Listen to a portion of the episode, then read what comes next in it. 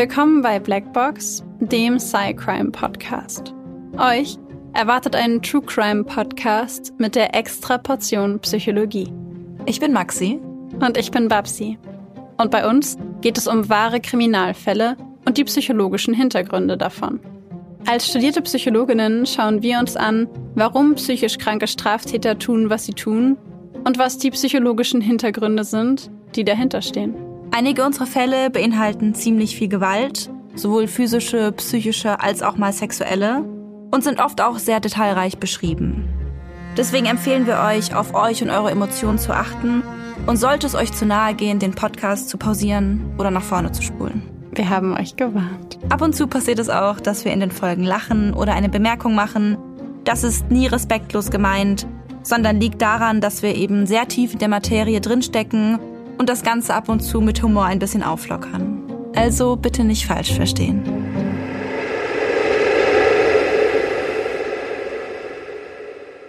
Kennst du den Slenderman? Ja. Okay, das kam schnell. ja. Ich habe mal ein Spiel dazu gespielt. Es gab ein Computer oder gibt ein Computerspiel, das ähm, bei dem du vor Slenderman fliehen musst. Ach du Scheiße. Ja. Oh Gott, nein. Ja, ich habe gar keinen Fall. Doch, ich habe es gespielt. Ah, ah. Im Dunkeln. Du musstest das. Ich habe es mit Freunden zusammen gespielt und das Wichtige daran war, dass der Sound voll aufgedreht ist und im Zimmer Rollos runter und alles an Licht aus. Und was ist dann in dem Spiel? Du, du läufst durch den Wald und dann steht da Slenderman oder was? Nee, du läufst durch den Wald und du hörst die ganze Zeit das Geräusch von deinen Schritten, wie du gehst. Und du musst, ich glaube, acht Zettel einsammeln in so einer Hütte und irgendwo an so einem Baum und sowas. Und da musst du halt überall reingehen und musst diese, diese Zettel sammeln. Und ähm, wenn du sie gesammelt hast, ohne dass dich Slenderman kriegt, dann äh, hast du gewonnen. Und wenn er dich vorher bekommt, hast du natürlich verloren. Und, und wie bemerkt man, dass er kommt? Also vielleicht sollen wir mal ganz kurz reinhören, damit du es dir vorstellen kannst. Ich weiß nicht, ob ich das will. Aber ja, okay.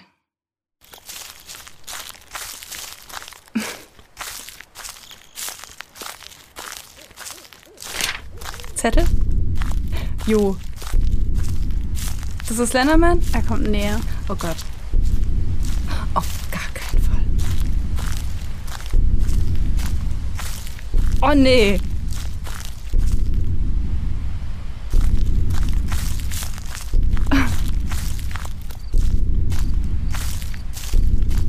Das könnte ich nicht spielen. Ich, ist mein Puls jetzt schon auf 180. Ich fand's so gruselig. Ah! Das war Slenderman.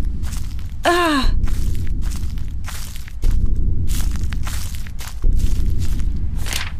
Noch ein Zettel. Mhm. Du musst acht Stück einsammeln, wie gesagt.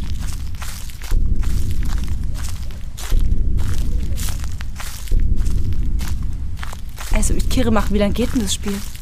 Je nachdem, ob Slenderman oder ob du gewinnst. Wenn ich gewinne?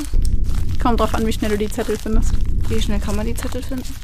Ich habe noch nie die Zeit gestoppt. Ich war immer damit beschäftigt, nicht vor Angst zu sterben. Das kann ich verstehen.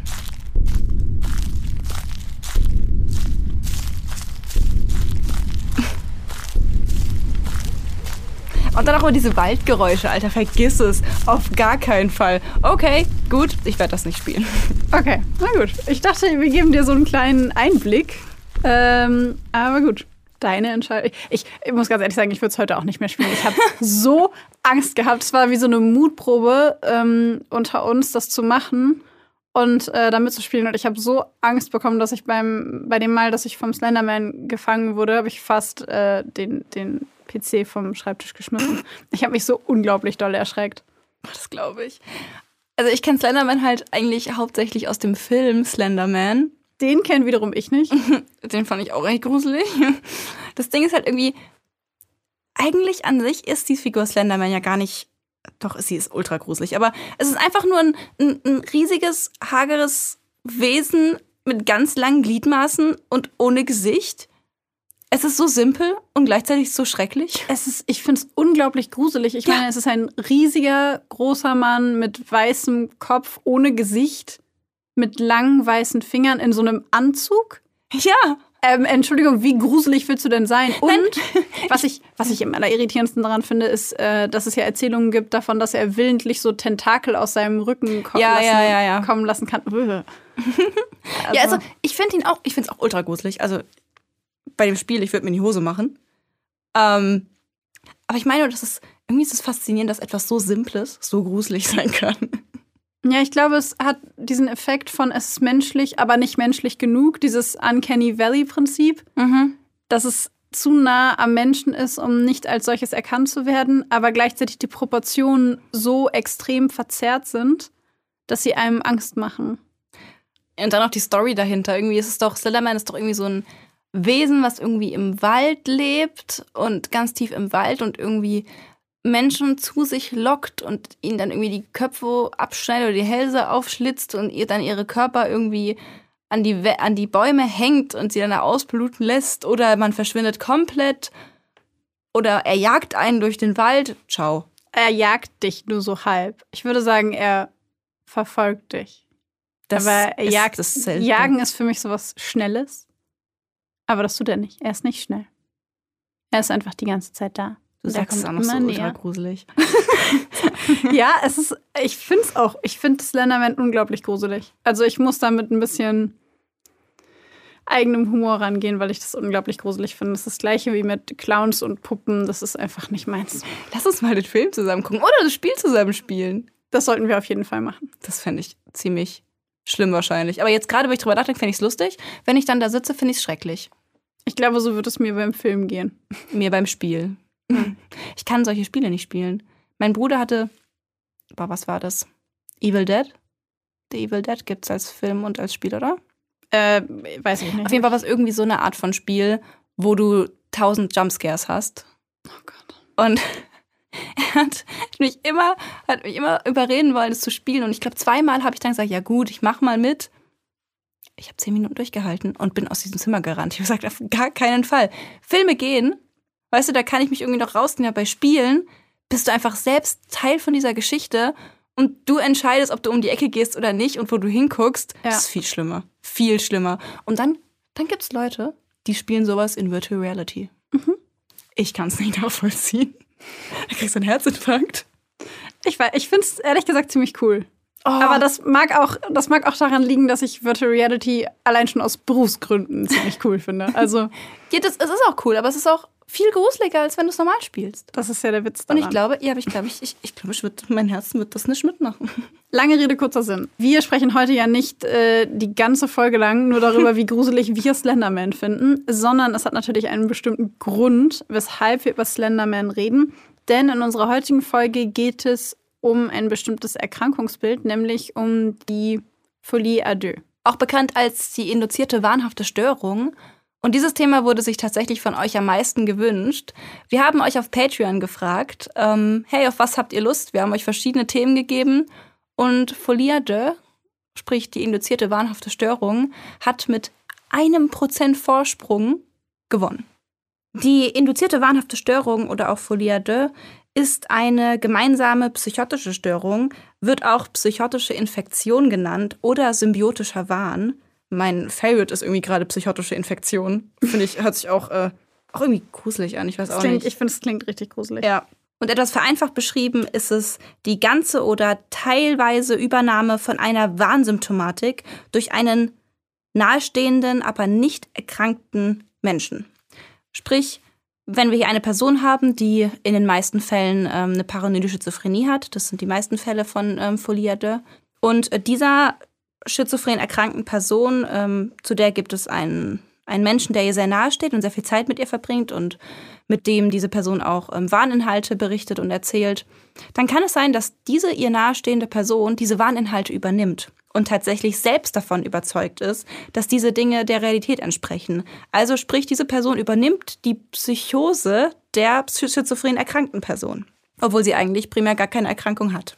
Neuere Studien haben sogar ergeben, dass das Spektrum der übertragbaren Symptome über den Wahn weit hinausreicht. Also dass noch mehr Symptome von zum Beispiel einer paranoiden Schizophrenie von dem nicht erkrankten Menschen übernommen werden können oder von dem nicht erkrankten Partner, sage ich jetzt mal.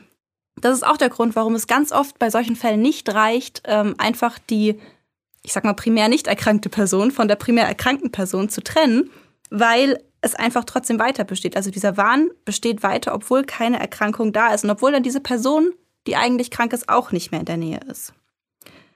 In 90 Prozent der bekannten Fälle von Folie à deux ist nur ein Partner betroffen, also nur eine Person, die keine eigene Psychose hat. Es gibt aber auch Fälle, wo zwei oder drei Personen gleichzeitig den Wahn einer anderen Person übernommen haben. Ich würde euch jetzt gerne sagen, wie da der Fachausdruck auf Französisch heißt, aber ich werde euch meine französische Aussprache nicht antun. Möchtest du es versuchen? Ähm, ich glaube, es heißt Folie à plusieurs. Das heißt also, übersetzt? Das, übersetzt bedeutet das äh, die Geistesstörung von mehreren Personen oder Geistesstörung vieler Personen. Okay, also von einer Person heißt Folie à deux und von zwei plus Personen dann was auch immer du gerade gesagt hast. Genau, weil Folie à deux, weil deux ja übersetzt zwei bedeutet aus dem Französischen. Das wusste Also quasi Wahn von Zweien Mhm. und Folie à plusieurs heißt Wahn von vielen. Macht Genau. Sinn. Ich finde es super spannend, dass es sogar auf mehr Personen übergehen kann. Ich wusste das ehrlich gesagt bis zur Vorbereitung dieses Falls auch nicht.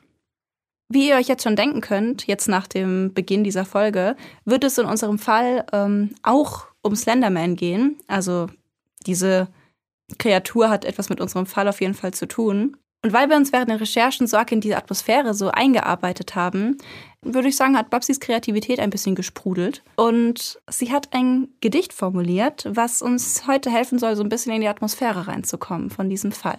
Und ich würde sagen, du liest das Gedicht jetzt einfach vor und dann sliden wir direkt in den Fall mit der Stimmung, die wir von diesen Worten mitkriegen.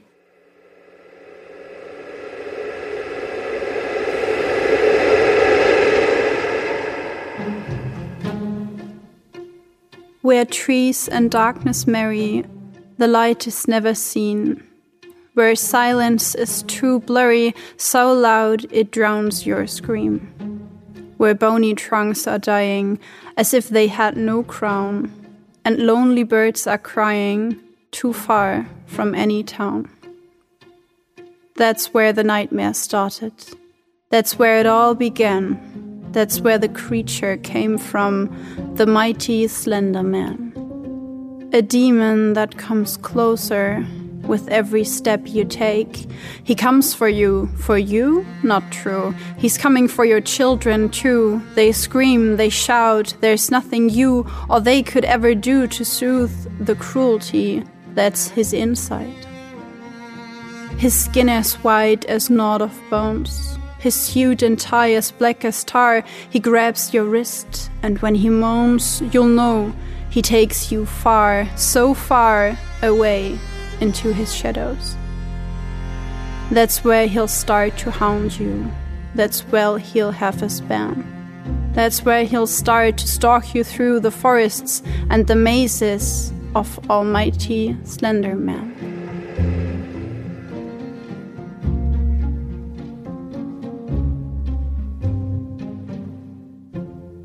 31. Mai 2014. Blinzelnd öffnet Morgan die Augen und reibt sich den Schlaf von den Wimpern. Die Sonne schimmert durch das Fenster ihres Kinderzimmers. Sie leuchtet vom strahlend blauen Himmel direkt in ihr Gesicht. Verschlafen streckt sich das junge Mädchen, da fällt es ihr plötzlich ein. Heute ist ihr zwölfter Geburtstag.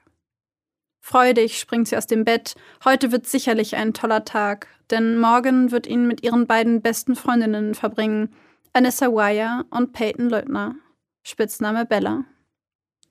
Einige Stunden später ist Morgans Geburtstag mit den beiden Freundinnen schon im vollem Gange. Die drei Mädchen fahren lachend und sich an den Händen haltend auf ihren Rollschuhen durch das Skateland, einen Skatingpark in ihrem Heimatort. Kichernd und kreischend werden sie immer schneller, fahren Kurven und Schleifen. Es ist ein wunderbarer Tag für Morgan, genau so, wie sie es sich vorgestellt hat. Später am Tag sind die drei müde.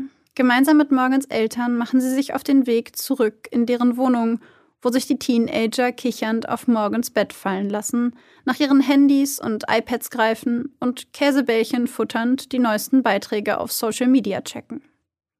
Der Abend wird lang und irgendwann schläft Bella als erste auf dem Boden liegend, umringt von Käsekrümeln, ein. Sie merkt nicht, dass sie von ihren beiden Freundinnen beobachtet wird. Merkt nicht, dass sie sich vielsagende Blicke zuwerfen, bevor auch sie sich auf dem Bett zusammenrollen und schließlich einschlafen. Der nächste Morgen beginnt mit einem perfekten Geburtstagsfrühstück.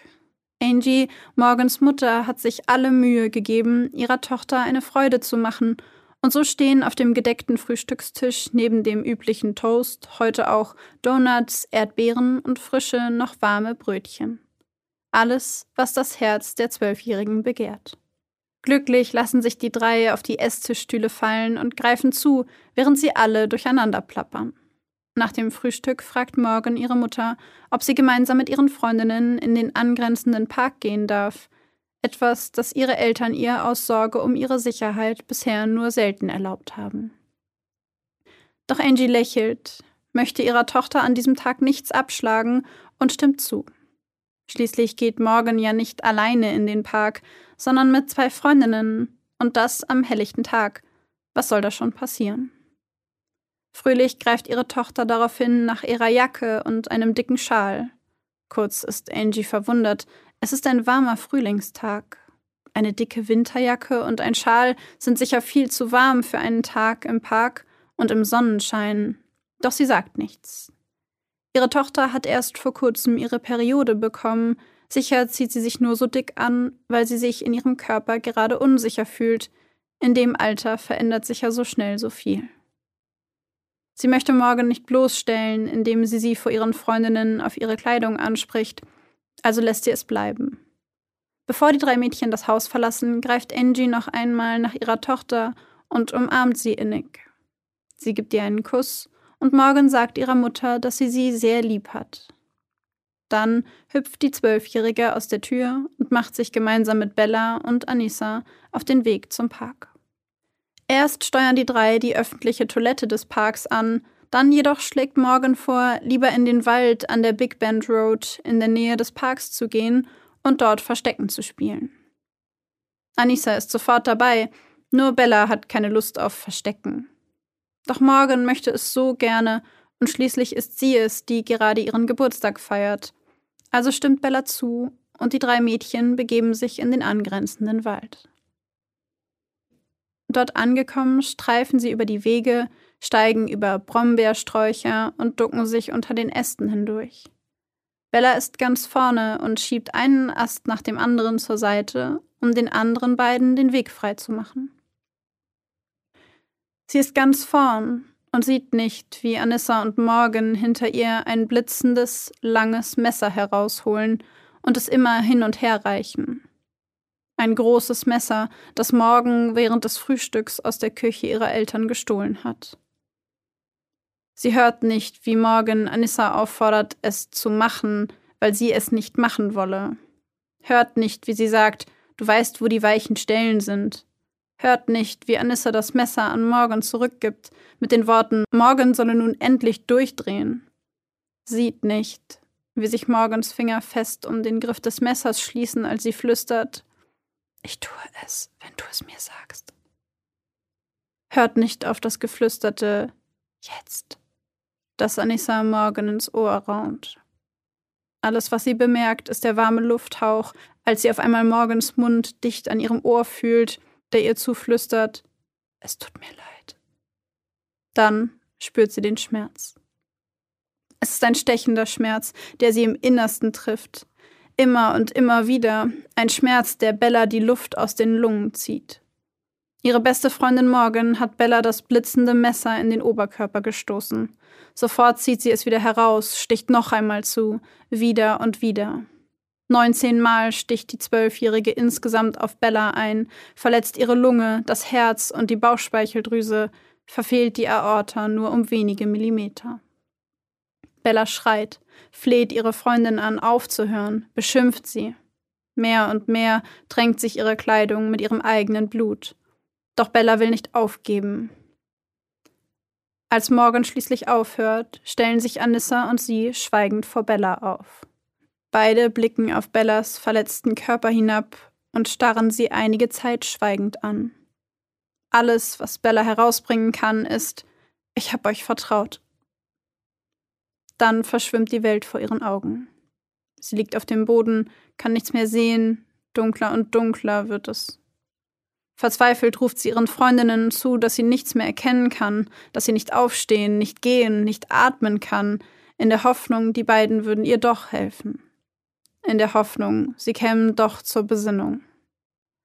Doch morgen tupft Bellas Wunden nur mit einem Blatt ab, während Anissa sie anweist, sich flach auf den Boden zu legen. So würde sie langsamer Blut verlieren, behauptet sie. Sie verspricht der schwer verletzten Bella, sich auf den Weg zu machen und Hilfe zu holen.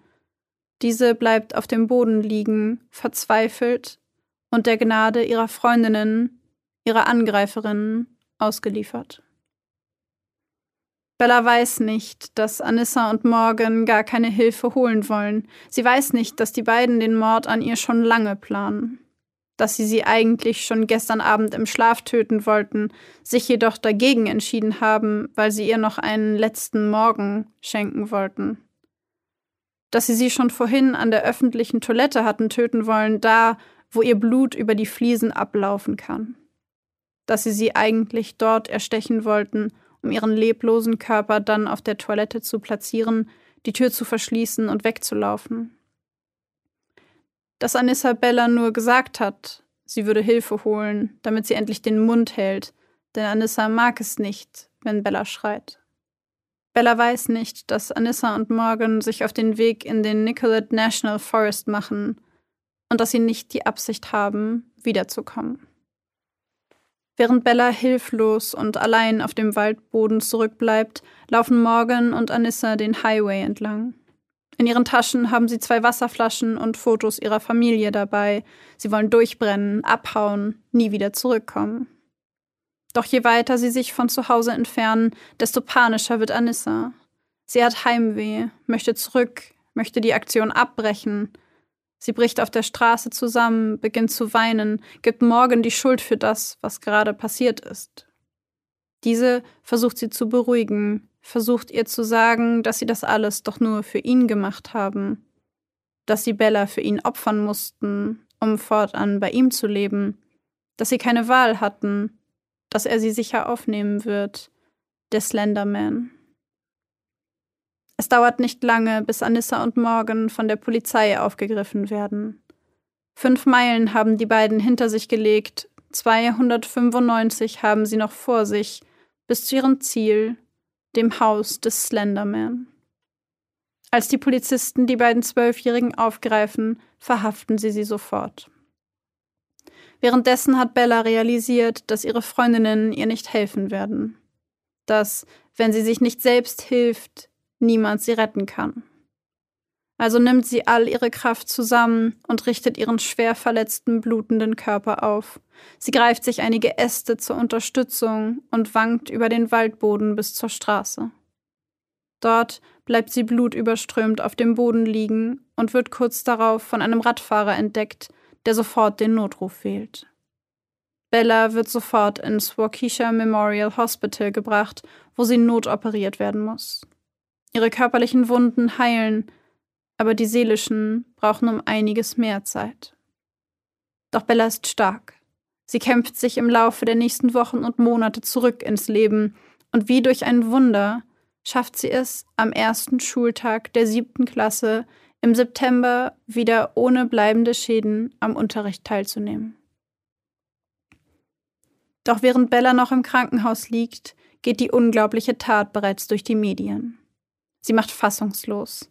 Die Menschen vor den Bildschirmen und den Zeitungen fragen sich, was in Gottes Namen zwei junge Mädchen dazu treiben könnte, auf ihre beste Freundin einzustechen und sie dann zum Sterben im Wald zurückzulassen.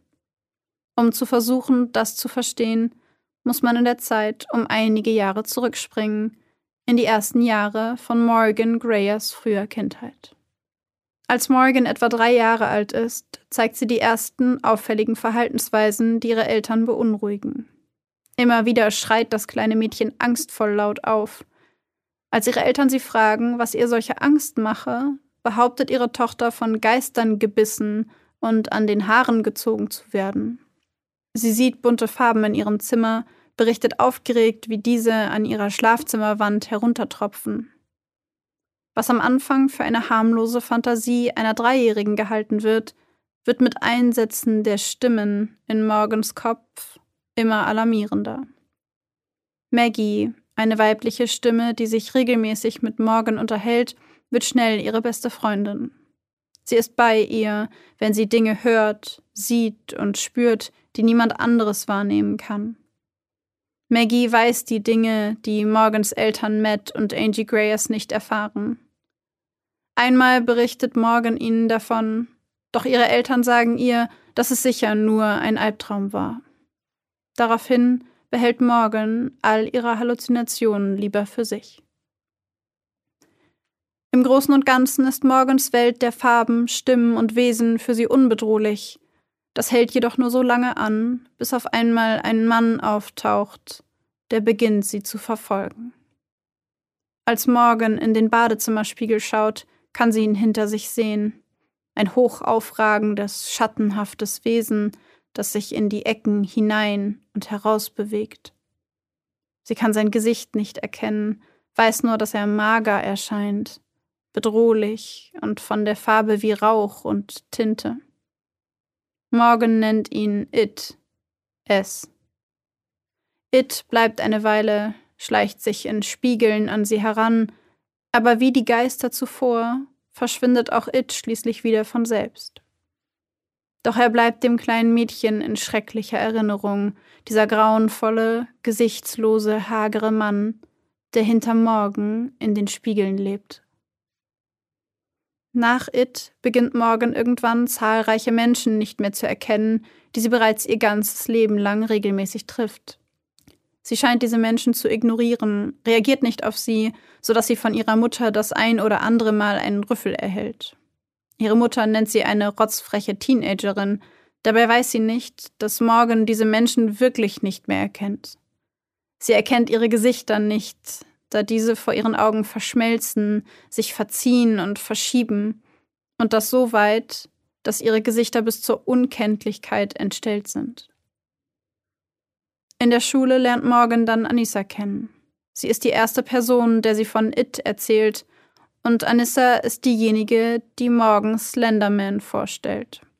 Slenderman, eine Figur, geschaffen von kreativen Köpfen aus dem Internet eine hochgewachsene, dünne Kreatur in einem schwarzen Anzug, einem weißen Hemd und einer schwarzen Krawatte. Eine Kreatur ohne Gesichtszüge, ohne Mund, Nase oder Augen.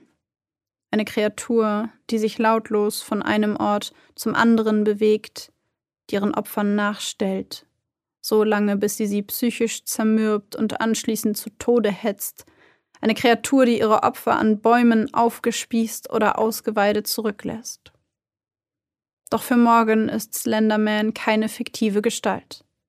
Als sie die Bilder von Slenderman im Internet sieht, ist sie sich sicher. Bei It handelt es sich um niemanden anders als um den Slenderman. Morgan berichtet Anissa von der Befürchtung, Slenderman sei real und erzählt ihr, ihn mit eigenen Augen gesehen zu haben. Und Anissa glaubt ihr. Und nicht nur das. Anissa antwortet morgen, dass sie Slenderman persönlich kenne. Zusammengeschweißt durch ihre gruseligen Gedanken über diese fiktive Horrorgestalt, beginnen die beiden Mädchen den Großteil ihrer Freizeit zusammen zu verbringen. Es kommt ihnen sehr entgegen, dass beide im gleichen Wohnkomplex zu Hause sind. Gemeinsam verbringen sie ihre Zeit damit, Slenderman Fanart anzusehen Videos von Slenderman Sichtungen zu analysieren und die vielen Geschichten über ihn zu lesen. Nach und nach finden sie heraus, dass Slenderman nur 300 Meilen entfernt in einem Herrenhaus mitten im Nicollet National Forest von Wisconsin lebt. Schlimmer noch, sie sind sich sicher, dass er sie im Visier hat, dass er bemerkt hat, dass die beiden ihm auf den Fersen sind. Er kennt Morgan, er kennt Anissa. Er will sie oder ihre Familien töten wenn sie nicht zuerst ein menschliches Wesen in seinem Namen opfern. Sie überlegen, wer dieses Opfer sein könnte. Es müsse jemand Wichtiges sein, jemand, der morgen etwas bedeutet. Ein Leben für ein Leben.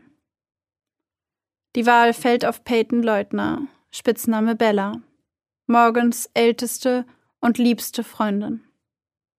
Und es soll bald passieren, als Todeszeitpunkt von Bella Peyton Leutner terminieren Anissa und Morgan Morgans zwölfte Geburtstagsfeier, zu der nur Bella und Anissa eingeladen werden.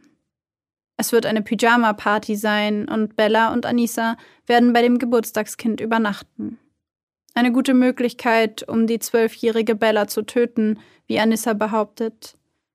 Anissa hat im Internet recherchiert und herausgefunden, dass es viel einfacher sei, Menschen zu töten, die gerade schlafen.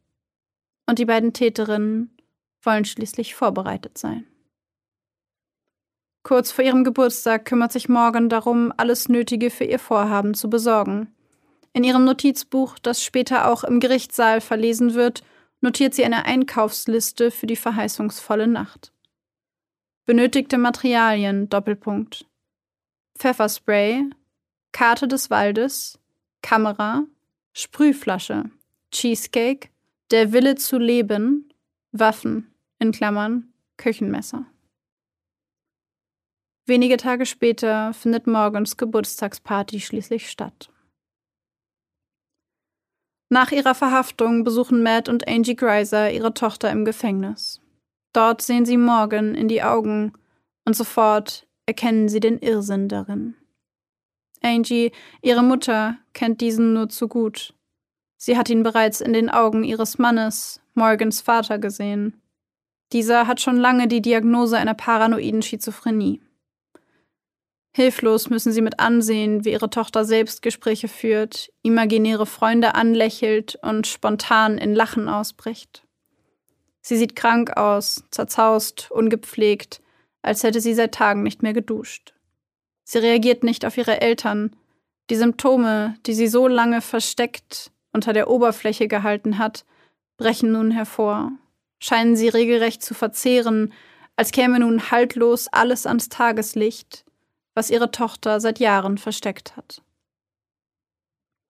Da Morgan aufgrund ihrer Krankheit und ihres jungen Alters Schwierigkeiten hat, die gegen sie vorgebrachten Anschuldigungen zu verstehen, entscheidet der zuständige Richter, das Verfahren erst dann fortzusetzen, wenn die beiden Mädchen als verhandlungsfähig eingestuft werden.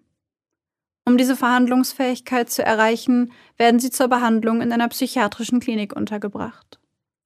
Während der monatelangen Untersuchung diagnostizieren die dortigen Ärzte bei Morgan offiziell die Krankheit, die bereits für viele auf der Hand liegt.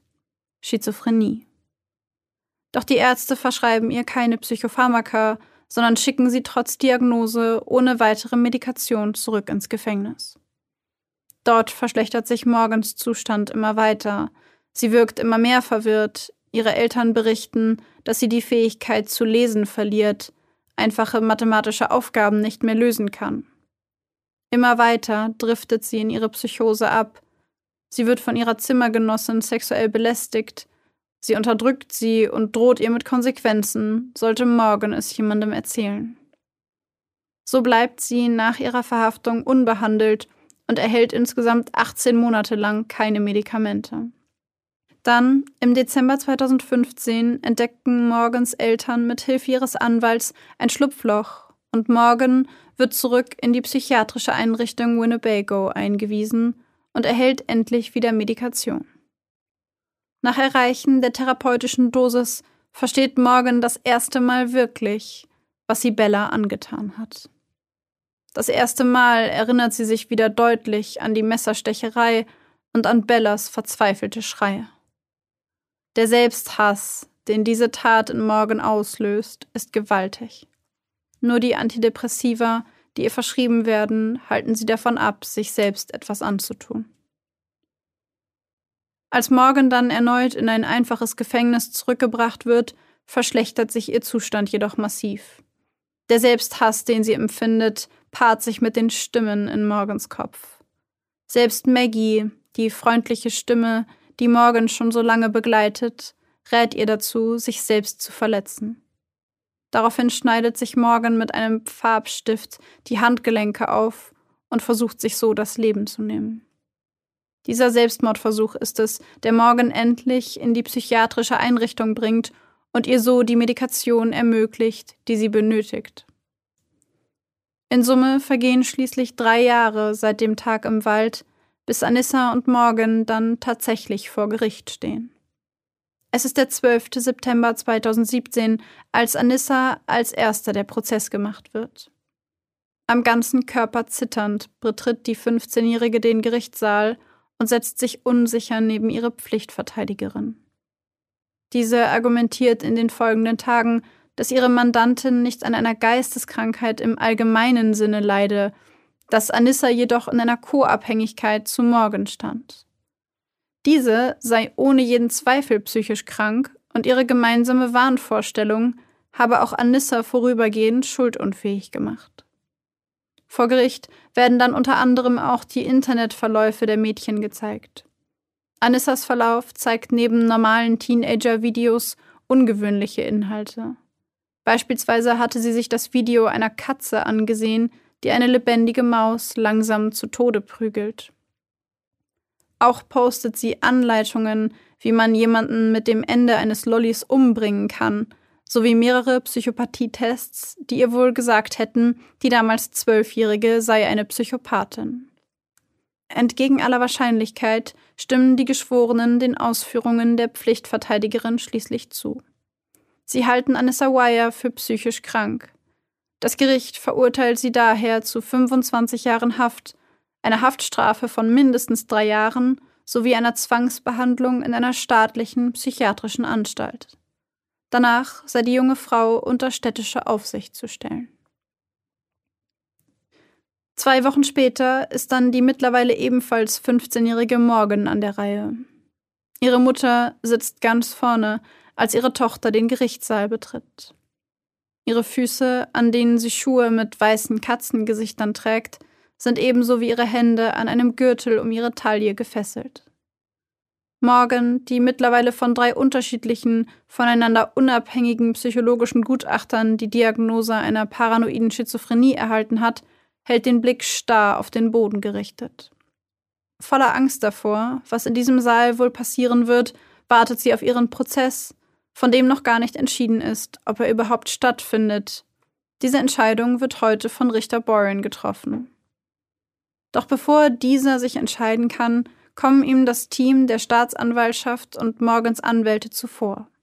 Sie einigen sich auf einen Vergleich. Dieser besagt, dass es keinen Prozess geben wird. Beide Seiten einigen sich darauf, dass Morgan in eine psychiatrische Klinik eingewiesen werden soll und nicht, wie zuvor geplant, in ein Gefängnis für Erwachsene. Am Ende der Verhandlungen steht folgendes Ergebnis. Morgan Gazer wird die nächsten 40 Jahre im Winnebago Mental Health Institute verbringen. Anders als im Urteil angekündigt, darf Anissa Wire die psychiatrische Klinik nach vier Jahren intensiver Therapie verlassen. Es ist nicht davon auszugehen, dass von ihr noch eine Gefahr ausgeht.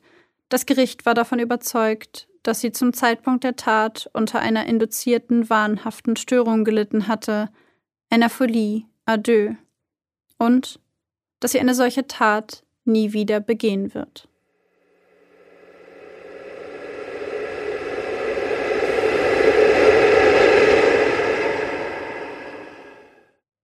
Ich habe von diesem Fall zum ersten Mal ähm, damals, glaube ich, in der Stern Crime gelesen. Und ich hab, weiß noch, wie ich diesen Artikel verschlungen habe, weil ich mir dachte, das gibt's doch nicht. Dass da wirklich. Ich glaube, es war auch noch eine Zeit, wo ich auch noch, glaube ich, noch gar nicht wusste, dass es sowas gibt wie eine induzierte wahnhafte Störung. Mhm. Und ich habe das gelesen und war richtig gleichzeitig schockiert und fasziniert davon, dass unser Gehirn sowas tun kann. Weißt du, was ich meine? dass sowas wie eine Psychose, ich sag einfach mal mit Anführungszeichen, überspringen kann. Und dass es einfach dazu führen kann, dass ein Mensch, der eigentlich von sich selbst aus gar keine Psychose hat, der eigentlich selbst gar nicht krank ist, trotzdem wahnhaft davon überzeugt sein kann, jemand anderen töten zu müssen. Ich fand es auch unglaublich verrückt. Also ich habe tatsächlich den Fall erst gefunden bei der Recherche für diese Folge. Ich kannte den vorher gar nicht und ähm, uns wurde ja Folie à deux, also da wurde ja auf Patreon abgestimmt für das Thema Folie à deux. Mhm. Und ich habe dann in den Kommentaren geschaut und da wurden natürlich von euch ganz viel, ähm, also wurde natürlich, wurden natürlich die beiden bekanntesten Beispiele genommen. Einmal die schwedischen Zwillinge, ähm, die da auf der Autobahn sich quasi vor ein Auto geschmissen haben. Und dann gab es danach, einen Tag später, hat eine von beiden noch ein Tötungsdelikt begangen. und äh, dann The Silent Twins, ähm, Mhm. also diese sehr bekannten Zwillinge. June und Jennifer Gibbons. Genau. Ja. Und ich habe mir die beiden angeschaut und dachte, gibt es noch andere Fälle von Folie à deux? Und habe dann einfach mal so ein bisschen geguckt, weil ich dachte, ich schau mal, was ich noch so finde. Und bin auf diesen Fall gestoßen und fand ihn so unglaublich. Also einfach so, so, dass ich dachte, das kann, das kann man sich nicht ausdenken, dass ich den auch unbedingt für die Folie à deux also für diese Folge äh, anführen wollte. Ich finde ihn auf ganz unterschiedlichen Ebenen absurd. Also erstmal bin ich unglaublich froh darüber, dass wir in diesem Fall kein gestorbenes Opfer Mhm. haben. Ist mir auch aufgefallen. So, es, es ist wirklich, ich, ich sag mal, schön, mal jemand, mal einen Fall zu haben, wo niemand stirbt. Ja, also so leid mir das tut, das, was ihr angetan wurde, Ja. finde ich ganz furchtbar. Ich habe mir ein paar Interviews zu dem Fall angeschaut und es gibt ein Interview mit Bellas Mutter, die ihre Tochter noch vor der Notoperation in der Klinik gesehen hat. Und ähm, sie weint tatsächlich für mich vollkommen nachvollziehbarerweise in dem Interview und sagt, sie ist da reingekommen und ihre Tochter hatte einfach überall Stichwunden. Sie meinte ihre Arme, ihre Beine.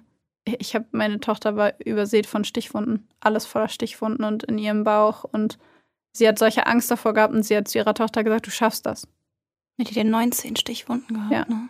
Und sie hat ihre Hand genommen und meinte, du schaffst das. Du gehst ja jetzt, du musst jetzt rein und du wirst operiert und du schaffst das. Und dann war die ja im September wieder in der Schule. Ja. Das ist heftig. Das fand ich auch so krass. Also es ist ja ein paar Monate später sitzt sie dann einfach da und macht die nächste Schulklasse. ja. Also geht auch einfach in die nächste Klasse und ich habe den allergrößten Respekt vor dieser vor dieser psychischen Widerstandskraft, die sie offensichtlich aufgebracht hat und aufbringt. Hm. Ich weiß ja natürlich nicht, wie es ihr geht und das ist auch nicht, also das geht mich ja auch nichts an, aber das, was ich so von außen sehe oder gesehen habe, fand ich unglaublich beeindruckend. Es gibt auch Interviews mit ihr, äh, bei denen sie von der Tat erzählt und erzählt, wie sie das wahrgenommen hat und das ist absolut unglaublich. Hm. Auf jeden Fall so ein unglaublich starker Überlebenswille. Ja, Auch, dass sie sich da durch, durch den Wald irgendwie auf dem Bauch liegend zieht, bis sie an eine Straße kommt, wo dann der Radfahrer sie findet. sie selber sagt tatsächlich, sie ist gegangen. Sie ist gegangen. Sie ist aufgestanden. Sie ist ich aufgestanden habe in und den hat meisten sich Quellen liegend. Ja, sie gesehen. selber sagt in dem Interview, sie ist aufgestanden und hat sich Äste genommen und hat sich auf Äste gestützt und ist zur Straße gegangen. What? Ja, Dann glaube ich eher ihr als den Berichten, die ich gelesen habe. Okay. Ja. Das macht's ja noch krasser. Ich fand es unglaublich, ähm, unglaublich beeindruckend. Und äh, ja, Gibt es irgendwelche, die, diese Interviews, die du mit ihr gesehen hast, von. sie selber, sorry, sie selber sagt, also sie wird in dem einen Interview tatsächlich auch gefragt, äh, ob sie sich selber als Überlebende sieht, also als Survivor.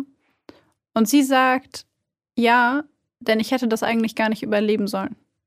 Und de facto ist es ja so, dass Mhm. sie diesen Angriff nicht überleben sollte. Und tatsächlich ist einer der Messerstiche nur Millimeter Mhm. an einer ihrer Hauptschlagadern im Bauch, also an der Aorta, vor der Aorta stehen geblieben, in Anführungszeichen. Millimeter davor. Gott, Und sogar davor stehen geblieben. die Ärzte haben gesagt, wäre dieser Stich auch nur zwei Millimeter, drei Millimeter tiefer gewesen, hätte sie das auf keinen Fall überlebt. Also es, äh, es ist wirklich, das fand ich unglaublich krass an dem Fall. Ja. Ich habe mir auch, als du vorgelesen hast, wie sie so, wie sie so vorgeht und, und so die Äste so wegmacht vor ihren Freundinnen und es ist so, sie haben so voll die gute Zeit und sie hatten eine Übernachtungsparty und ich stelle mir das so schlimm vor, dann bist du so mit deinen beiden besten Freundinnen und, und fühlst dich total sicher, bist so in deiner Safe Bubble und dann greifen einfach die beiden dich an. Ja. Und dann ist es auch noch, Morgan und Bella waren ja auch noch, ich glaube, Freundinnen seit der vierten Schulklasse oder so. Also die waren, die waren, gut, die waren zwölf, das ist jetzt keine, keine zehn Jahre lang, aber die waren schon lang befreundet. Weißt du, es ist irgendwie so eine Kinderfreundschaft gewesen. Gut, sie waren auch noch Kinder. Es hört sich so an, als ob die schon voll erwachsen wären. Aber sie waren lange, zu, lange befreundet. Sie haben sich früh kennengelernt und irgendwie ist es so. Ich weiß auch nicht. Ich habe ich hab so Kinderfreundschaften so in meinem Kopf als so, so ein super Safe Space. Ich fand's so krass, dass ähm, Bella in einem Interview gesagt hat, also sie meinte tatsächlich, naja, äh, mit sowas rechnet man ja nicht. nee. Und sie meinte, sowas passiert doch in Wisconsin nicht. Und ich dachte mir, ich weiß nicht, ob ich mit zwölf schon darüber nachgedacht habe, dass ob sowas jetzt hier in unserem Stadtteil passiert oder nicht, wenn ich mit meinen beiden besten Freundinnen unterwegs bin, weil ich immer davon ausgehen würde, dass sowas doch nicht, nicht von Menschen passiert, die mir so nahestehen. Mhm. Also, und das widerspricht natürlich dem der, der Tatsache, dass solche Taten häufig Beziehungstaten sind, aber da würde ich irgendwie eher meinen Freund, Verlobten, Ehemann, Bruder, Vater oder sowas, hätte ich eher im Kopf als meine besten Freundinnen. Also, und was ich daran auch extrem heftig fand, und damit kommen wir vielleicht auch so ein bisschen zum Thema der Folge, ist zum einen die Tatsache, paranoide Schizophrenie bei Kindern ist so unfassbar selten. Das ist so unfassbar selten. Normalerweise bricht die erst aus zwischen dem, lass mich nicht lügen, aber 20. und 30. bis 40. Lebensjahr. Ähm, aber nicht mit irgendwie drei oder sowas. Also das ist, es gibt eine Dokumentation auf YouTube, die ich mir tatsächlich dazu angeschaut habe. Ähm, und zwar geht es da um ein junges Mädchen, die heißt Jodie. Und die hat dann auch einen kleinen Bruder und die sind beide, haben wohl beide eine Schizophrenie, schon im jungen Alter. Aber es ist halt so unglaublich selten und das, Mhm. da dachte ich mir auch, also Folie à deux ist schon selten, aber Mhm. eine paranoide Schizophrenie im Kindesalter und dann auch noch eine Folie à deux bei zwei Minderjährigen. Ja. Ich muss auch sagen, wir kamen das super früh vor, vor allem ja schon im Alter von drei Jahren.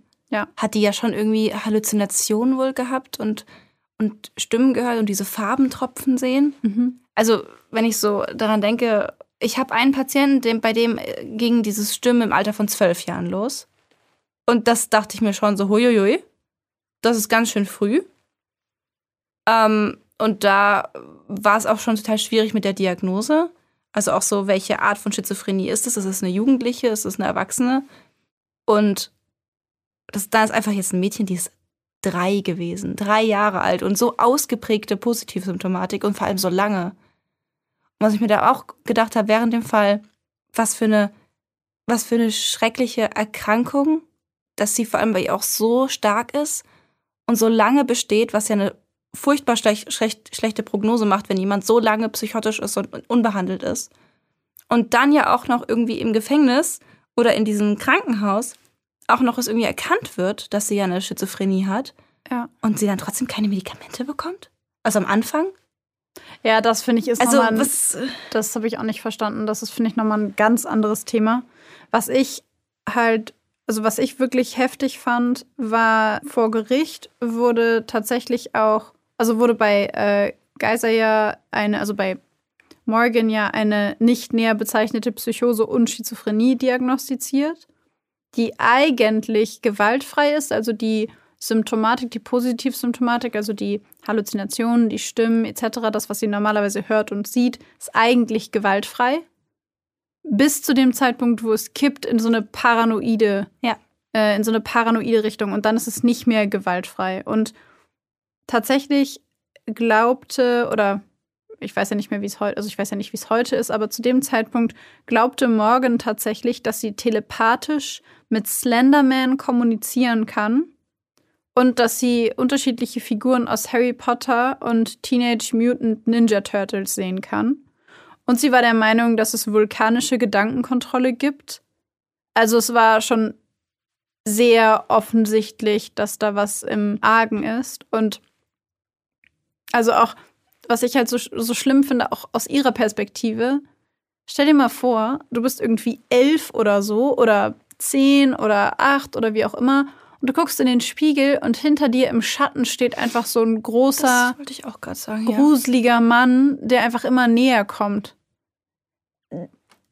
Das, für mich ist das wie so ein Inbegriff von einem Albtraum und das, darüber haben wir ja auch schon öfter gesprochen bei dem Thema paranoide Schizophrenie, dass die Taten, die diese, also dass die, die Betroffene potenziell dann begehen, schrecklich sind und furchtbar sind und uns die, die Opfer an der Stelle auch einfach unglaublich leid tun und auch die Angehörigen. Aber wenn man die Karte umdreht, auch diese Wahnvorstellungen und, und diese Halluzinationen so unglaublich beängstigend sein müssen. Ja. Diese Menschen leben halt einfach in einem Horrorfilm manchmal. Also es sind ja wirklich, die haben, ne, also Morgan guckt da in den Spiegel und sieht ja wirklich Slenderman hinter sich und erkennt ihn erstmal ja nicht als Slenderman, sie hat ihn ja erst als It gesehen. Ja. Und, aber es ist einfach da dieser gesichtslose Mann, den du siehst und von dem du weißt, er ist in deiner Nähe. Das muss so eine Angst machen. Und wir haben ja auch schon oft jetzt ähm, paranoid, äh, schizophren erkrankte Menschen darüber in unserem Podcast gesprochen. Und vor allem die Fälle, die wir hatten, waren wirklich immer wie wirklich reale Albträume. Diese Ja. Menschen haben einfach in Albträumen gelebt, haben Dämonen um sich herum gesehen, so wie Morgan zum Beispiel gesehen, wie sich Gesichter von Menschen, die sie eigentlich kennen oder an denen sie vorbeilaufen, sich verflüssigen, sich verziehen zu Grimassen, zu, zu Dämonen. Das ist einfach. Wir kennen es ja nur aus Filmen, ne? Und, und ich, ich erschrecke mich ja schon, wenn ich im Fernsehen sowas sehe, wie eine Person durch eine Menschenmenge läuft und auf einmal sieht man aus ihrer Perspektive, wie alle Menschen auf einmal die, die Gesichter so grimassieren und so richtig, so richtig entstellt werden. Ja. Und es macht mir schon im Fernsehen Angst. Und wenn ich mir dann vorstelle, dass das deine Realität ist, Wie groß muss deine Angst sein? Ja. Ja. Also von daher, ich kann ähm, zumindest morgens wahnhafte Perspektive aus einer objektiven klinischen Perspektive nachvollziehen. Aber was ich noch spannender daran finde, ist Anissa. Ja. Und da finde ich es richtig schade, dass es so wenig Infos über Anissa gibt. Also ich habe wirklich im Gegensatz zu Morgan ganz wenig gefunden. Also ne, sie hat, es ist ja auch klar, dass es weniger gibt. Sie hat, sie hat nachgewiesenerweise keine eigene psychische Erkrankung. Von daher gab es wohl in ihrer Vergangenheit dann jetzt auch keine, natürlich keine Symptome, die für diese Richtung sprechen oder so, wie es es bei Morgan gibt, worüber man reden kann. Ähm, aber ich fand trotzdem, bei Anissa gab es ganz wenig Infos zu finden. Auch generell irgendwie, wie sie, wie ihre Kindheit bisher war, wie sie sonst so lebt, wie es bei ihr zu Hause so aussah.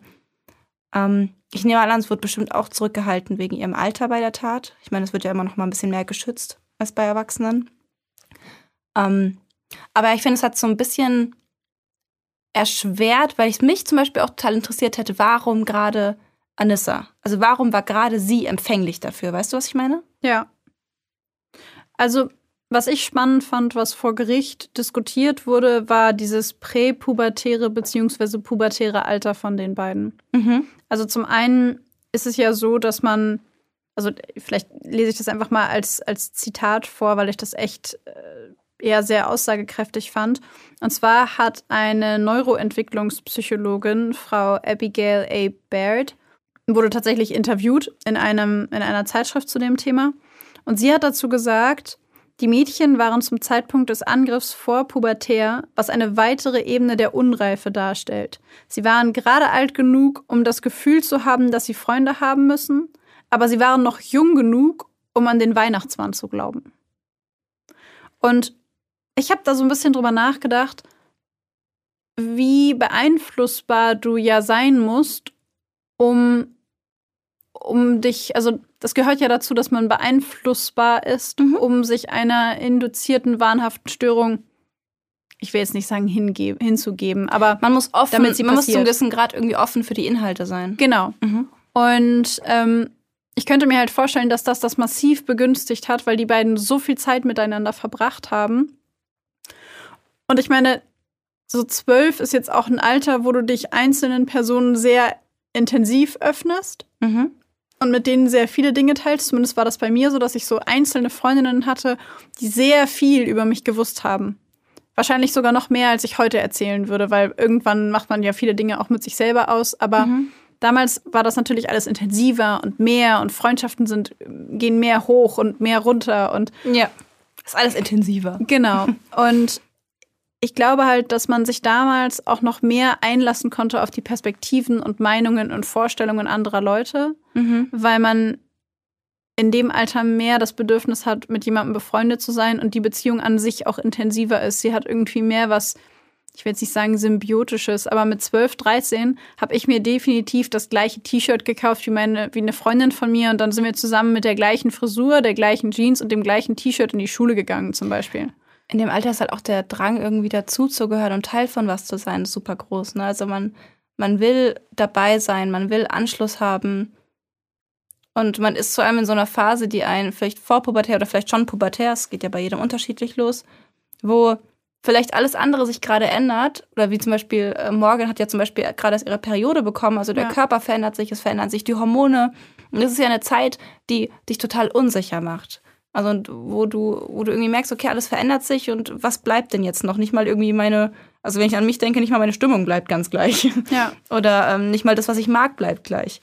Und ähm, das dann denke ich, dieses Bedürfnis nach Anschluss und dieses Bedürfnis nach Verständnis und nach so gleichen Ansichten und gleichen, gleichen Überzeugungen vielleicht auch noch stärker wird, weil einfach dieser Wunsch nach Anschluss und Stabilität vielleicht da ist. Ja. Und das ist jetzt schon sehr theoretisch. Ne? Also wie immer, wir diagnostizieren hier nichts, wir reden über Dinge, die entweder schon diagnostiziert wurden oder wir überlegen nur, was sein könnte, aber auf gar keinen Fall Ferndiagnosen.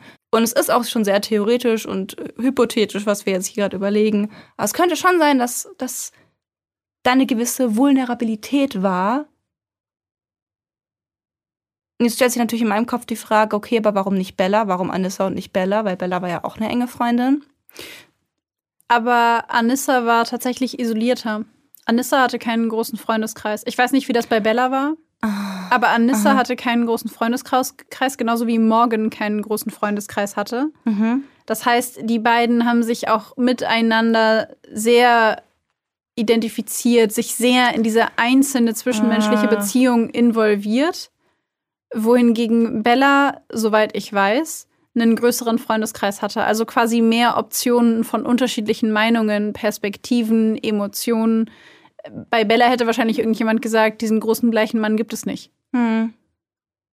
Und sie hat insgesamt mehr Anschluss gehabt als Anissa beispielsweise. Ja.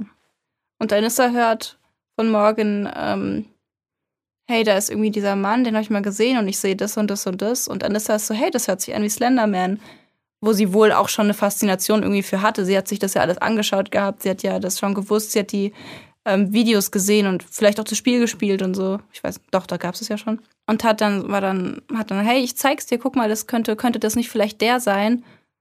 Und da ist dann vielleicht auch ihre Faszination für dieses, diesen Mythos Slenderman und der waren von morgen aufeinander geprallt und hat sich vermischt. Ja, also es gibt tatsächlich ein paar Theorien zu den Ursachen einer Folie à deux. Und zwar ist erstmal die grundsätzliche Voraussetzung dafür, dass eine oder einer der beiden betroffenen Personen eine Psychose entwickelt. Also das ist den, das nennt man auch den induzierenden Part, also den auslösenden, verursachenden Part. Und ähm, man ist sich einig aktuell, dass eine Psychose entweder auf organischen oder auf nicht organischen Ursachen äh, basieren kann. Organische Ursachen sind hierbei körperlich bedingte, ähm, also eine körperlich bedingte Psychose, beispielsweise aufgrund einer Stoffwechselstörung, Parkinson, Hirntumore können dafür sorgen. Die Einnahme von Drogen jeglicher Art kann zur Entstehung einer Psychose beitragen. Ich glaube, wir haben in unserem mhm. in unserer Folge zum Thema paranoide Schizophrenie schon mal vor Cannabiskonsum beispielsweise gewarnt oder auch vor LSD-Konsum, weil bei einer bestehenden Prädisposition, also einer bestimmten Vorbelastung oder Anfälligkeit kann das die Erkrankung auslösen? Kann Konsum von jeden Drogen diese Erkrankung genau. auslösen. Falls euch, falls ihr euch fragt, okay, ja, paranoide Schizophrenie, ich weiß aber gar nicht genau, was es ist und warum erklärt ihr das heute nicht? Dazu haben wir unsere allererste Folge gemacht. Hört da gerne mal rein. Und ich glaube, bald wird auch noch mal eine Folge Folgen, wo wir nochmal auf dieses Thema paranoide Schizophrenie eingehen. Wir machen quasi Folge 1 Revival und gucken mal, ob wir heute nicht vielleicht mehr, also mehr darüber wissen als damals. Wahrscheinlich schon. Ist ja auch schon wieder zwei Jahre her ich, ungefähr. Ne? Ich denke auch. Tatsächlich können auch äh, Schmerzmittel wie Morphium oder das Anästhetikum Ketamin eine Psychose auslösen. Das zählt alles zu organischen Ursachen. Eine nicht organische Psychose resultiert aus körperlich nicht identifizierbaren Gründen. Also es gibt keine körperliche, also organische Ursache. Tatsächlich ist in vielen Publikationen von erblicher Prädisposition die Rede. Das haben wir, also erblicher Vorbelastung quasi. Das haben wir hier in diesem Fall ja auch wieder gesehen, mhm. dass Morgans Vater selber eine paranoide Schizophrenie hat, was sich so ein bisschen in dieses Schema von ja, erblichen Vorbelastungen oder erblichen Wahrscheinlichkeiten einreiht. Tatsächlich kann bei einer Folie à deux es tatsächlich noch weiter begünstigend wirken, wenn auch die passive Person in der Familie ähm, schon mal eine Schizophrenie hatte, eine Folie à deux hatte oder auch eine andere psychische Erkrankung. Also das erhöht die Wahrscheinlichkeit beim passiven, also induzierten Part mhm. Für eine Folie à deux. Das kann ich mir gut vorstellen, weil da vielleicht die Vulnerabilität generell ein bisschen höher ist. Genau. Weil es wird ja vermutet, dass gerade diese Vulnerabilität, diese Prädisposition vererbbar ist. Also das ist nochmal was anderes voneinander. Prädisposition ist was anderes als Vulnerabilität. Das ist einfach so diese, ich würde mal sagen, Anfälligkeit für ähm, Psychosen oder psychische Erkrankungen oder Schwierigkeiten in diesem Bereich einfach höher ist. Ja. Tatsächlich gibt es noch ein paar Faktoren, die vermutlich auch das begünstigen, dass jemand eine Folie à deux entwickelt, also dass eine nicht paranoide oder psychotische Person plötzlich eine wahnhafte Vorstellung der aktiven Person übernimmt. Beispielsweise entweder durch Nachahmung, beispielsweise aufgrund von Lernprozessen, wenn beispielsweise Eltern eine paranoide Schizophrenie haben und Kinder das sehen und hören und miterleben, dass Kinder dieses Verhalten nachahmen und dann eine Folie à deux entsteht, weil das Kind die gleichen Warninhalte und Warnvorstellungen hat wie das Elternteil. Dazu muss es doch auch Fälle geben. Tatsächlich habe ich dazu ein, zwei Fälle überflogen. Das finde ich nämlich sogar noch, also das finde ich noch nachvollziehbarer als jetzt zum Beispiel bei so zwei sehr guten Freundinnen, weil da ja wirklich das Kind in einem Abhängigkeitsverhältnis steht und mit diesen Inhalten aufwachsen könnte. Weißt du, was ich meine? Mhm. Das ist ja, also das, das, das wundert mich dann sogar gar nicht, wenn das Kind es übernimmt. Ich fand das auch nachvollziehbar ja. tatsächlich. Es gibt es auch zwischen Eheleuten. Da mhm. habe ich ähm, tatsächlich von einem Fall gelesen von einer Frau, die der festen Überzeugung war, dass sie hatte so rote Flecken am Körper, irgendein dermatologischer Ausschlag oder sowas. Und sie war der Meinung, dass ihre Nachbarin sie mit Laserstrahlen abschießt und sie deswegen diese roten Flecken hat. Und ihr Ehemann war ebenfalls der Meinung, dass die Nachbarin mit seiner Frau diese Lasergeschichten macht und sie deswegen diese Zeichen am Körper hat. Es gibt nämlich beispielsweise auch den äh, Risikofaktor von Unterwürfigkeit oder Abhängigkeit innerhalb einer Partnerschaft.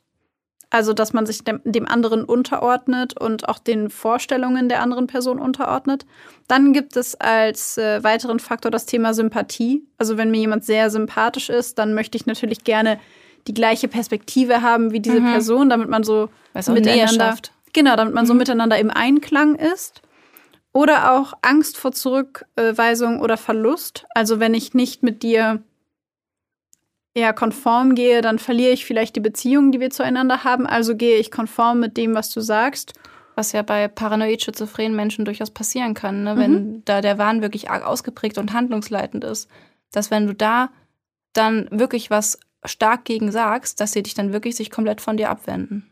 Das, also das kann wirklich passieren. Das ist eine realistische Angst dann von diesen Menschen, von den Angehörigen. Ich glaube, ich habe in der Folge über paranoide Schizophrenie mal erwähnt, dass ich jemanden kannte, der eine mhm. paranoide Schizophrenie entwickelt hat. Und ich kannte diese Person vor dem Ausbruch der Krankheit und ich habe sie nach dem Ausbruch der Krankheit auch gesehen und mich ähm, hatte mit ihr zu tun. Und da habe ich sehr deutlich gemerkt, mhm. dass es ähm, eine immense Zurückweisung gibt, wenn du ja. mit den Warngedanken und Warninhalten nicht konform gehst. Und als letzten Risikofaktor das Thema Einsamkeit. Also wenn man sich alleine fühlt, dann klammert man sich natürlich an die Personen, die einem noch nahestehen. Und wenn man sich all diese Faktoren anguckt, ist es also so, dass die passive, schrägstrich induzierte Person vor einer Entscheidung steht, denn sie kann sich entweder von der psychisch erkrankten Person lösen und diese wahnhaften Gedanken ablehnen und sagen, das stimmt nicht, das ist nicht wahr, und damit die komplette Beziehung riskieren und riskieren, diesen Menschen zu verlieren. Oder sie kann die psychotischen Gedanken mit der Zeit übernehmen und eine sogenannte Wir-Identität aufbauen, was die Beziehung vermeintlich sogar noch stärkt. Denn die induzierte Person hat häufig eine eher unsichere Persönlichkeitsstruktur. In unserem vorliegenden Fall würde ich sagen, die induzierte Person war einfach pubertär bzw. präpubertär. Da spielt das Thema Unsicherheit natürlich massiv rein. Das hast du ja gerade auch schon erwähnt. Dann ist es häufig so, dass die induzierte Person häufig viel durch Ängste geleitet wird und sich nicht von der Beziehung und dieser Person lösen kann. Und dann kommt erschwerend hinzu, dass der induzierende Partner, also derjenige, der tatsächlich eine aktive Psychose hat, versucht, die induzierte Person von der Außenwelt abzuschotten, sie immer mehr zu vereinnahmen, vereinnehmen, Vereinnahmen. vereinnahmen und sie von anderen Sozialkontakten und zwischenmenschlichen Beziehungen abzuschirmen, um diese Person für sich selber zu haben. Und daraus Ja. entwickelt sich eine sehr, sehr ungesunde Dynamik, Mhm. die irgendwann in etwas umkippt, das eine Folie à deux sein kann. Macht auch voll Sinn. Ich meine, wenn du, wenn es die einzige Person ist, die irgendwie dir glaubt und mit in deiner Realität irgendwie so drin ist, dann, dann, dann, dann willst du sie mit reinziehen und willst irgendwie sie behalten als, als diese einzige Person, die irgendwie bei dir ist. Ja. Und das macht es ja noch gefährlicher für diese andere Person. Ich glaube, dass, dass das, ähm, also ich meine, ich glaube, vielleicht kennen das viele von uns, von euch, wenn man früher in der Pubertät zum Beispiel, wenn es irgendwie Streit gab und dann war es zwei gegen einen und wenn man sich mit jemandem zusammengetan hat oder andere Leute sich mit jemandem zusammengetan haben, dann hatte das schnell so ein Bonnie und Clyde-Feeling. Wir beide gegen den Rest der Welt, wir beide gegen alle, du und ich und wir verstehen uns total gut und wir, wir kennen uns blind, wir vertrauen uns blind. Und ähm, das sind dann, wie gesagt, natürlich immer sehr intensive Beziehungen, die, ähm, würde ich mal so vermuten, irgendwann nach der Pubertät dann auch nicht mehr ganz so intensiv aussehen. Aber ich glaube, dass man sich das so ein bisschen so vorstellen kann, dass es dieses extreme Wir-Gefühl, das man vielleicht aus der Zeit noch kennt, sich vermischt mit diesen, mit diesen psychotischen Inhalten. Und Hm. die Grenze zwischen ähm, zwischen Realität und Wahn ist häufig ja auch sehr fließend, sehr schwer abzuschätzen. Da haben Ja. wir auch schon ein paar Mal drüber Das merken geredet. Betroffene ja gar nicht. Genau, und auch man selber als Außenstehender bis zu einem gewissen Grad stellt man ja vielleicht auch seine eigene Wahrnehmung in Frage. Und wenn man jetzt sagt, wie die ähm, Entwicklungspsychologin gesagt hat, was ich vorhin zitiert habe, wenn man sich Kinder anguckt, die vielleicht sogar noch an den Weihnachtsmann glauben, dann ist dieses ganze Thema Slenderman vielleicht auch noch involvierender. Ist gar nicht so weit weg. Ja. Ja.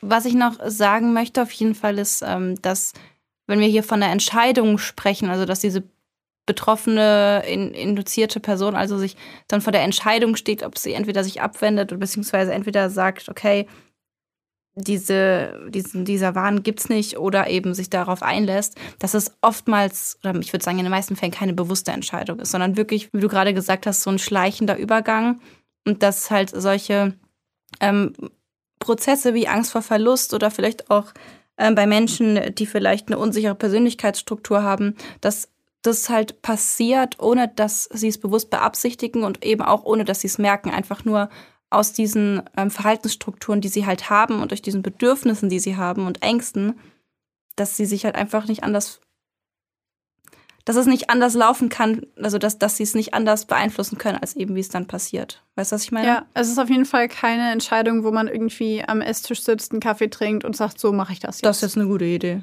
Genau, ja. ja. Jetzt ist es natürlich so, dass induzierte Personen nicht selbst erkrankt sind, was eine Behandlung dieser in Anführungszeichen Erkrankung schwer macht. Es gibt tatsächlich kein allgemeingültiges Behandlungskonzept für die Folie deux. Ähm, einmal, weil sie so super selten auftritt und ganz selten diagnostiziert wird. Ähm, und zum anderen, weil ähm, Menschen, die, die es dann betrifft, die haben oft nicht den Antrieb, die Antriebskraft, sich selbstständig Hilfe zu suchen und wissen es vielleicht auch ganz oft gar nicht, dass sie Hilfe brauchen, weil ja die induzierende Person, also Menschen jetzt zum Beispiel, ist ja in den meisten Fällen eine paranoide Schizophrenie, die sind ja, da ist ja oft Teil der Symptomatik, dass die auch der Meinung sind, sie sind gar nicht krank. Ich meine, ihre Realität ist eben diese, wie wir vorhin gesagt haben, zum Beispiel in einem Leben im Albtraum. Aber es muss ja nicht immer ein Albtraum sein. Manche Menschen leben in, leben in ihrer Psychose und es geht ihnen gut damit. Ja. Und ich muss wirklich sagen, leider ist ein Symptom der Krankheit, zu denken, man ist nicht krank. Also auch kein, kein Leidensdruck zu haben und auch kein, keine, oft auch keine Behandlungseinsicht zu haben. Und dementsprechend sind vielleicht Menschen, die da induziert wurden, ähm, kriegen ja dann auch von diesen Menschen gesagt, ähm, ja, hey, aber ich bin doch nicht krank, das ist doch so. Auch wenn es ihnen vielleicht komisch vorkommt oder auch wenn sie sich vielleicht auch ab und zu mal fragen, stimmt das eigentlich, was ich hier gerade denke? Weißt du, was ich mich wirklich frage? Hm? Und ich weiß es nicht. Aber ich frage mich wirklich, ob Menschen, die eine induzierte wahnhafte Störung haben, auch visuelle Halluzinationen haben. Das ist eine gute Frage. Ich weiß es nicht. Ich glaube schon. Ich meine, ich habe was davon gelesen, dass, es, dass das auf jeden Fall geht. Ähm, und ich habe auch davon gelesen, dass Menschen mit induzierter wahnhafter Störung teilweise sogar mit Medikamenten behandelt werden, mit Antipsychotika behandelt werden Ja. müssen. Und Antipsychotika werden ja wirklich nur genutzt, wenn wirklich massive ähm, produktiv-psychotische Symptome bestehen. Das Ich machst du nicht, wenn du einfach denkst, ja, ja, der hat schon recht. Ich, ich finde die Vorstellung einfach nur so absurd, dass du selber gar keine Psychose hast, du aber dann die Symptome einer Psychose erfüllst, aber nicht, weil du sie hast, sondern weil jemand anders, mit dem du eine enge Beziehung hast, sie hat. Und das, was ich noch krasser daran finde, ist, zum Thema Behandlung, dass es nicht reicht, die beiden voneinander zu trennen. Das habe ich nämlich gedacht bis zur Vorbereitung dieser Folge. Dachte ich, mein Gott, trennst die beiden halt. Und dann äh, wird der induzierte Part schon diesen Einfluss verlieren und diese Psychose nicht mehr haben. Aber äh, äh, so funktioniert das nicht. Und ich glaube, es funktioniert deswegen nicht, weil das auch, weil es so hoch emotional verknüpft ist im Kopf. Also wenn du jetzt das Beispiel nimmst mit Slenderman, die hatten ja irgendwie Angst, okay, wenn wir jetzt nicht ein Opfer bringen, dann werden unsere Familien getötet oder so. Ja. Und die waren ja davon überzeugt. Das heißt, diese wahnhaften Inhalte und diese, diese vielleicht auch Halluzinationen, die sie da mit übernehmen in manchen Fällen, ähm, sind verknüpft mit super hoch emotionalen Inhalten. Und das ist natürlich was, was das Gehirn sich merkt. Und Ja. was es sich auch merkt, wenn du sie trennst. Ja, gut, das, aber das fand ich unglaublich faszinierend. Und ich habe tatsächlich sehr, sehr, sehr viel gesucht. Ähm, diejenigen von euch, die den Podcast schon länger hören, wissen, dass ich immer so ein bisschen nach diesen ganzen neurobiologischen Hintergründen gucke. Ich habe wirklich viel gesucht und ich habe zur Folie Adieu nichts gefunden. Zumindest nichts, was mir das Gefühl gegeben hat, von das erklärt Ja, das ja. jetzt irgendwie auf so einer neurobiologischen Ebene. Also ich würde sagen, wenn wir mal was finden, kommt eine Folie de Neurobiologie-Folge. Unbedingt. Und sollte einer von euch da draußen etwas dazu gefunden haben, schickt es uns gerne zu. Ich würde es wirklich gerne lesen. Ich muss aber sagen, ich finde es ein bisschen schwierig. Also ich, ich habe noch nie eine induzierte Psychose behandelt. Ich habe noch nie eine gesehen und ich weiß auch gerade nicht, wie ich das behandeln würde, muss ich ganz ehrlich sagen. Aber in meinem Kopf frage ich mich gerade, ist es nicht schwierig, dann Medikamente zu geben, weil Medikamente ja in den Hirnstoffwechsel eingreifen, wenn eigentlich gar nicht sowas besteht? Aber das weißt du ja nicht, weil in der letzten Folge haben wir ja gesagt, Körper und Geist gehen, gehen eng miteinander, also Hand in Hand. stimmt auch wieder. Und möglicherweise hat die Psyche an dieser Stelle den Hirnstoffwechsel beeinträchtigt oder die Hirn Hirnchemie verändert, sodass die Medikamente dann doch helfen. Ja, Sie müssen helfen, weil ich meine, sonst wird es ja nicht ge- gemacht. Ja, Also das es muss stimmt. ja schon einen Effekt haben. Aber ich frage mich halt, ob das. Also in meinem Kopf sollte das da halt so ein bisschen kritischer beobachtet werden. Weißt du, es sollte halt nicht so schnell wie bei einer klassisch diagnostizierten paranoiden Schizophrenie direkt Antipsychotika gegeben werden, weil man ja nicht weiß, okay, wie weit ist das hier? Ist es, ist es Hirnstoff, hat es den Hirnstoffwechsel verändert? Liegt es an den Rezeptoren oder ist es noch psychotherapeutisch zu erreichen? Weißt du, was Ja, ich meine? ja. Dass ich irgendwie finde, dass es schon irgendwie eine andere Dynamik haben sollte im Behandlungsprozess. Als ein klassischer Psychotiker. Ja. Ja, auf jeden Fall sehe ich auch so. Tatsächlich ähm, haben wir uns nämlich auch gefragt, muss man die induzierte Person überhaupt behandeln? Und ja, muss man aus mehreren Gründen.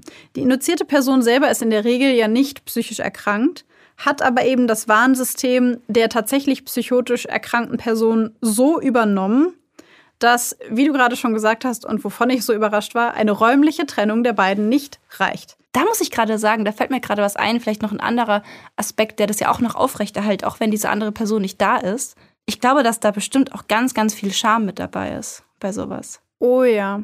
Weil ich meine, Oh ja. also so diese ne, Scham und Schuld ist ja irgendwie immer ein Thema gefühlt. Mhm. Und ähm, dass da bestimmt noch ganz viel Scham mit drin ist, also von wegen von solchen Gedankengängen wie, das ist jetzt wirklich in Anführungszeichen und äh, was ich mir vorstellen könnte, was diese Leute ähm, denken, von wegen, wie schwach oder wie doof bin ich denn, dass ich, dass ich, dass ich das übernehme. Ähm, wie bescheuert ist es? Ich weiß es doch eigentlich und, und wie konnte mir das passieren? Ne, also irgendwie sowas, so Scham auch vielleicht ist nicht, dass es sowas Aufrechterhaltendes eben hat, dass da so tiefe Schamgefühle sind, die vielleicht auch un unbewusst sind, dass sich diese Psychose halt einfach selbst aufrechterhält, weil die Alternative wäre, die Psychose fallen zu lassen und sich mit diesen Schamgefühlen zu beschäftigen, dass man ja in Anführungszeichen zu schwach war, um sich gegen diese Psychose zu wehren, die von einer anderen Person übertragen wurde. Weißt du, was ich meine? Ich weiß komplett, was du meinst und ich finde es einen richtig guten Punkt. Tatsächlich wird deswegen bei der induzierten Person auch sehr viel Psychotherapie empfohlen.